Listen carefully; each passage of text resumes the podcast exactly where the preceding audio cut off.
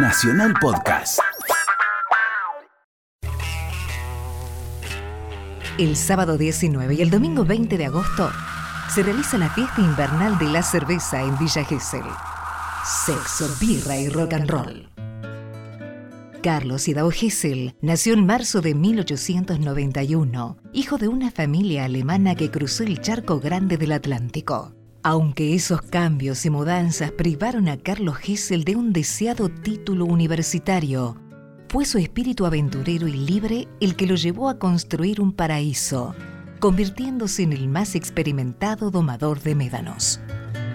Juan Ignacio Provéndola es periodista, escribió sobre la historia de Villa Gesell y sabe de la mistura migrante después de, esa primera oleada de Alemania y austríacos, que fueron los primeros moradores, se les agregan italianos y españoles, que fueron los que desarrollaron los primeros comercios, y después, a medida que pasó el tiempo, y sí ya empezaron a venir muchas personas de la ciudad de Buenos Aires y del conurbano, tiempo después gente del interior del país, sobre todo del norte, Santiago del Estero, Tucumán y en menor medida Salta Jujuy, y por último una migración que tiene que ver con los países limítrofes, Bolivia, Perú, Paraguay Antigua, que tienen unas comunidades muy grandes en Villa Gesell. Villa Gesell nació del empecinamiento de su fundador, quien por el año 1932 construyó allí su casa de cuatro puertas dirigidas a los cuatro puntos cardinales. Esa mezcla de aventura económica y transgresión cultural dio forma al mito fundacional de la ciudad costera. En el año 1962, la villa ya tenía fama de ciudad transgresora, apta para los ideales de una época plena de amor libre y rock and roll.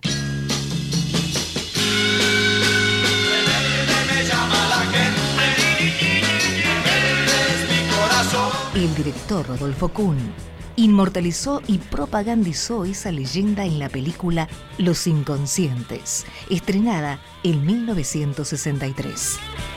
Otra interrupción en este show Mel que para darles unos consejitos. Pase sus fiestas en Villa Gesell, en el Chivo Negro, sin duda el lugar más alegre del país. Y recuerde que en su cocina, Mel que les... Ni una palabra más. En 1952, como parte de su viaje en moto, el Che Guevara junto a su amigo Alberto Granado pasó por Villa Gesell. El mito dice que buscando un amor. El rock argentino se parió en Buenos Aires, pero se gestó en la villa. Provéndola, autor de Villa Gesell Rock and Roll, es testigo de esa relación. Es un poco que inscrita como una de las cunas del rock argentino por un hecho ineludible que es el Juan Sebastián Bar, un lugar que funcionó en el verano de 1996 en su zona más céntrica. Un bar fundado y explotado comercialmente por una serie de personas, eran un grupo de amigos, entre los que estaban Morris Daven, o el legendario Pajarito Sagure, que igual se tuvo que escapar de Kessel, pero en principio ellos dos, y con Sandro como garante, forman ese bar, y además de eso hay un donde tocaban pequeñas banditas.